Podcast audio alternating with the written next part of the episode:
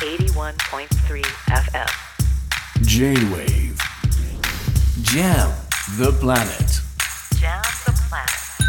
News to the table 吉田真由がお届けしています J-Wave Jam the Planet 今日の News to the Table は アメリカの有色人種が教育、選挙、社会生活など白人と同等の権利を求める公民権運動。この公民権運動のきっかけの一つとなった歴史的事件について特集します。まずはウーピーさんのインタビューに入る前にこの事件の説明をしたいと思うんですけれども皆さんエメット・ティル事件ご存知でしょうか？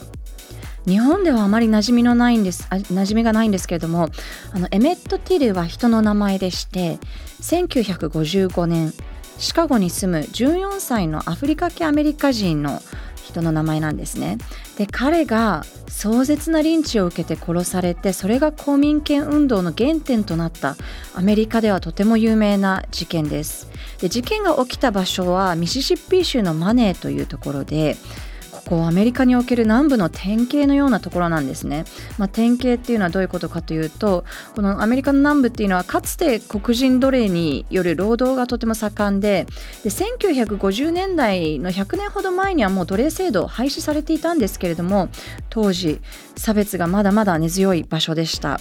で多くの人種問題の事件この時代ありますけれどもなぜこの事件がひときわ注目されたかというと一つは残虐さそして2つ目は真相が不明だという点なんですね。でこの14歳の少年が殺された理由なんですけれども彼がミシシッピ州の親戚の家を訪れた際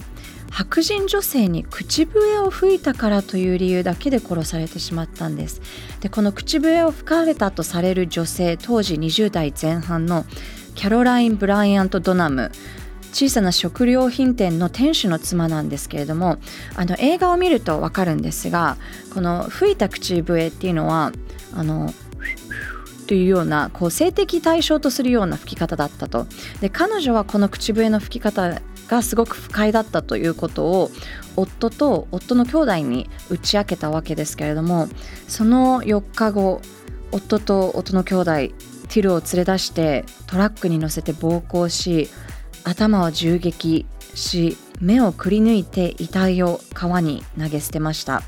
で実はですね本当にこのエメット・ティルが口笛を吹いたのかっていうのはこの真相結局未だにわからないんですね。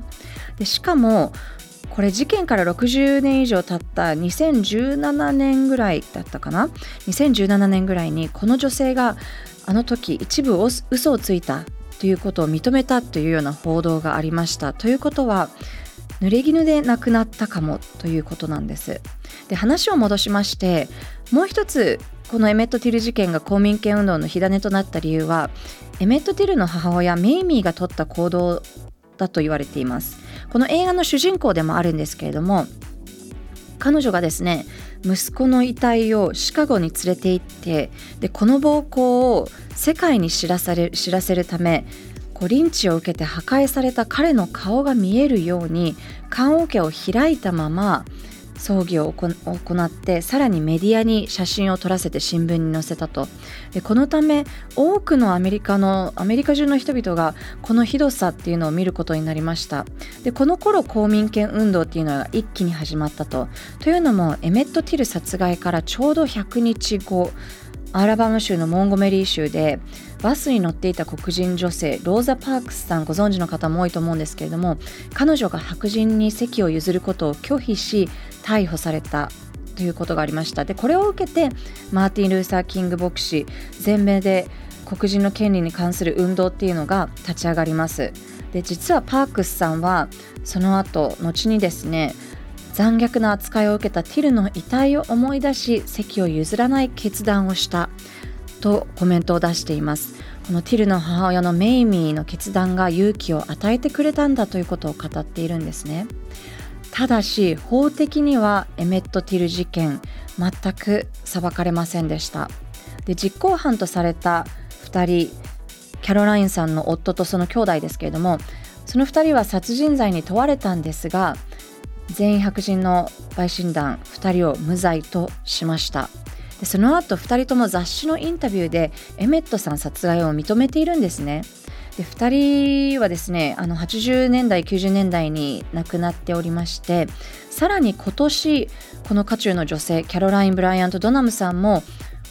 最終的には法的な責任を問われることなく88歳で亡くなりましたでこの事件が今も訴える差別という問題は映画「ティル」の中心となるテーマでもあります。